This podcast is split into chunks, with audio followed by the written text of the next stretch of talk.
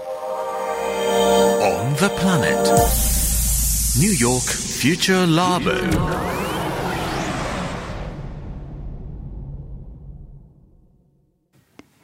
綿谷エリナのオンザプラネット。この時間はニューヨークフューチャーラボミレニアル Z 世代研究所です。Hi, I'm Mary. Hi, I'm Mikwa. Hi, I'm Hikaru. Welcome to New York Future Lab 2021.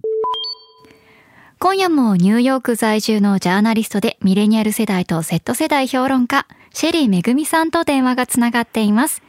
シェリーさん、エリーさん、こんばんは。こんばんは。さあ、エリーさんね、うん。ソーシャルメディアに影響力があるっていうのはもう今更の話なんですけど、はいはい。先週、TikTok のある投稿が、うんまあバイラル化したんですね。うん。で、これね、ダンプスターダイビングってわかります？ダンプスターっていうのは、うんあの建物の外側にある大きなゴミ箱ね、あのゴミをまとめてはいはい。入れてるところ、うん、わかります。であのダイビングっていうのは、まあ、すごいその深いわけですよ、大きくて。で、そこになんか飛び込んで、中を漁って、中からどんなものが出てくるかっていう、そういう投稿がね、はいす。ごい流行ってるわけですよ、流行ってるんだダンプスターダイビングってハッシュタグで。おうん、おそうなんです。でね、今回ね、ある女性が漁ったゴミ箱からは、コーチの新品のバッグにハサミで切れ目が入ったのがたくさん出てきたんですよ。これ全部見れるんですけど、TikTok で。それはもしかして、もしかして？そう正式にはね売れないけどこうリセールされちゃ困るっていうことでうん捨てたものをねで切って捨ててたわけなんですよ。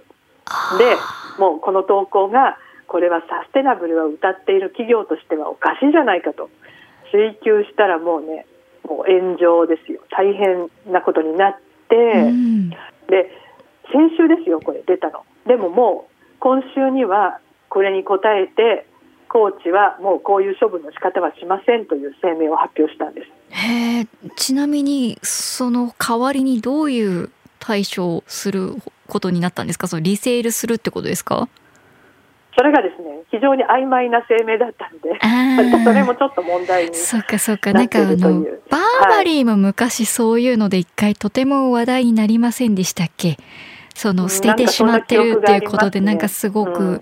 あの批判されてサステナブルじゃないっていう風にね言われてなあまあねアパレル関係はねなんかすごいそういうのすごく難しいって聞きますよね。いっ。ぱいあるんで、うん。いや多分みんな結構どうしようって思ってると思いますねどこもね、ね。えまあでもあの仕方ないですね。はい。もうそういう時代なんだと思いますね。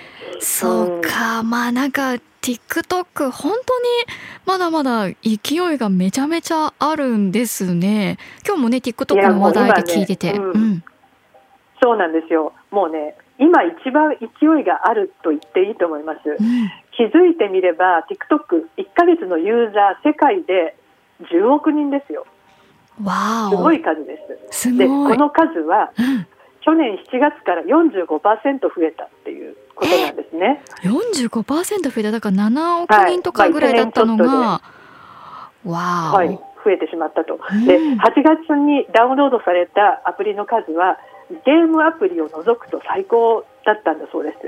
ねでなんといってもこの Z 世代からの知事絶大でえ、うん、10代の7割が使ってるっていう数字もあるんですよ。もう本当にびっくりですよね。うんであの覚えてると思いますけどねちょうど1年ぐらい前には当時のトランプ大統領が TikTok 禁止するって言ってたんですね。あーありましたねアメリカの会社がね、買収しなきゃダメだって。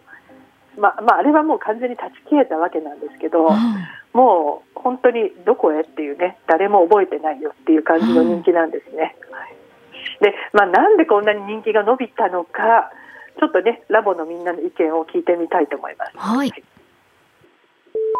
Because it's a lot of short form videos. So you don't have to like take a lot of time for it. I mean, some people do to make it extra fancy, but it's like not too much time. 短いビデオなので、そんなに時間や手間を費やさなくても簡単にできるからじゃないかな。TikTok has a really good algorithm. So like even the smallest videos can get disco- discovered. あとはアルゴリズムがいいので、どんなに小さなビデオでも日の目を見ることができる。I mean, it's a good time waster kind of, you know, just to pass the time while you're bored at home. コロナで家で時間があった時に暇つぶしに最高だったんじゃないかと思う。it used to feel like it was a childish app. Like, oh my god, you're still using Musically, like you're still using TikTok. Like I remember, like that's how it felt. Like it's like so childish. But now, like now that more adults are on it, there's like more adult content. That's at least what I see on my for you page. 以前は音楽とかダンスとか子供っぽいアプリなのかと思ってた。でも今は大人が見れるようなコンテンツがたくさん上がってくるようになった。うん、そうそう。私のイメージも、こう、うんなんか不思議なダンスだったり、あと本当に猫ちゃん、私猫好きなので、猫ばっかり出てくるんですけど。ね そうそう、そういうイメージだった。それが変わってるんですね？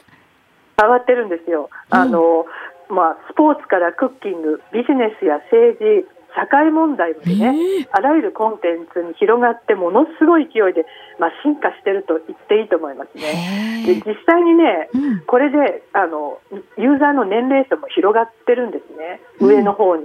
ねで、まあ、そういう中で注目されてるものの一つがね、クリエイティブなクッキングビデオなんですよ。えー、その短いビデオね。グええや何回も見ないとわからなさそうなんだけど。いや、うんまあ、それもそうだし、何回でも見れるじゃないですか、短いから。うん。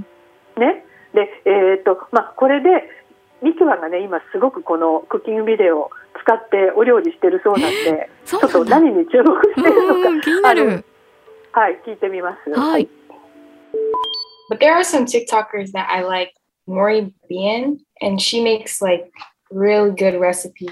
Chicken sandwiches like at Chick-fil-A or like different things like that, how to do it at home. 私が好きなのはモリービアンという TikToker で、彼女のレシピは最高。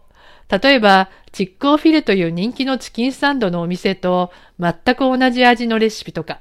And then I also tried the um you take a regular potato and it's sliced in between like there's like cheese and 名前は忘れたけど、丸ごとポテトに切れ目を入れて、間にチーズとかいろんなものを挟む料理。じゃがいものやつったらアコーディオンポテトとかって言うんじゃないの？本当にまんまのじゃがいもにあの切り込みを入れてって、で、中になんか仕込むみたいな。なんか一時期日本でもなんか人気になってた気がしないでもないですけど。there's This- other TikToker that I really like. His name is uh Newton. He's a Asian he's like Asian. I don't know what kind of Asian, but what made him special, his cooking special was that he was living in a um I think a mobile home or something where he only had like a portable stoves and like a, a toaster oven and he would make like amazing dishes just with that. もう一人大好きなのは、ニュートンっていうアジア系の TikToker で、彼が作る料理がスペシャルなのは、 彼はトレーラーホームに住んでいて、とても小さなポータブルレンジとオーブントースターだけで素晴らしい料理を作ることができる。And now he like moved, he upgraded because the TikTok like helped him make a lot of money and like he has like 7.6 million followers. So he was able to like move him and his mom out of that and they got a nice apartment now. So now like TikTok totally transformed his life. 今はフォロワーが760万人もいて、たくさんのお金を稼いでいるから、お母さんと一緒にトレーラーを出て素敵なアパートに引っ越した。TikTok は完全に彼の人生を変えてしまった。ねえ、すごい。でもこれは確かに気になりますね。ものすっごいキッチンで作ったもの、すごいものが出てきても、いや、私こんなキッチンないしって思っちゃうけど、ねえ、この。で、設備でって思ったら自分真似できるかもってつい見ちゃうかも。ね、で、それでまた彼がどんどんそれで有名になっていって、うん。ね、こう、なんていうの、ビッグになっていってみたいな。で、しかもお母さんをね、一緒にみたいな。うんなんかストーリーとしてもすごいいいじゃないですか。そう、夢もあるし。もううん。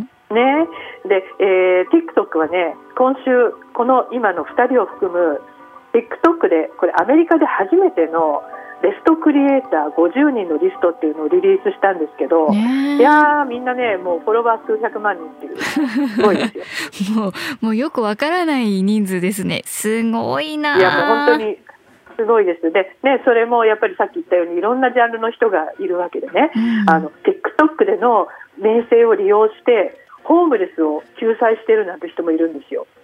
もうね。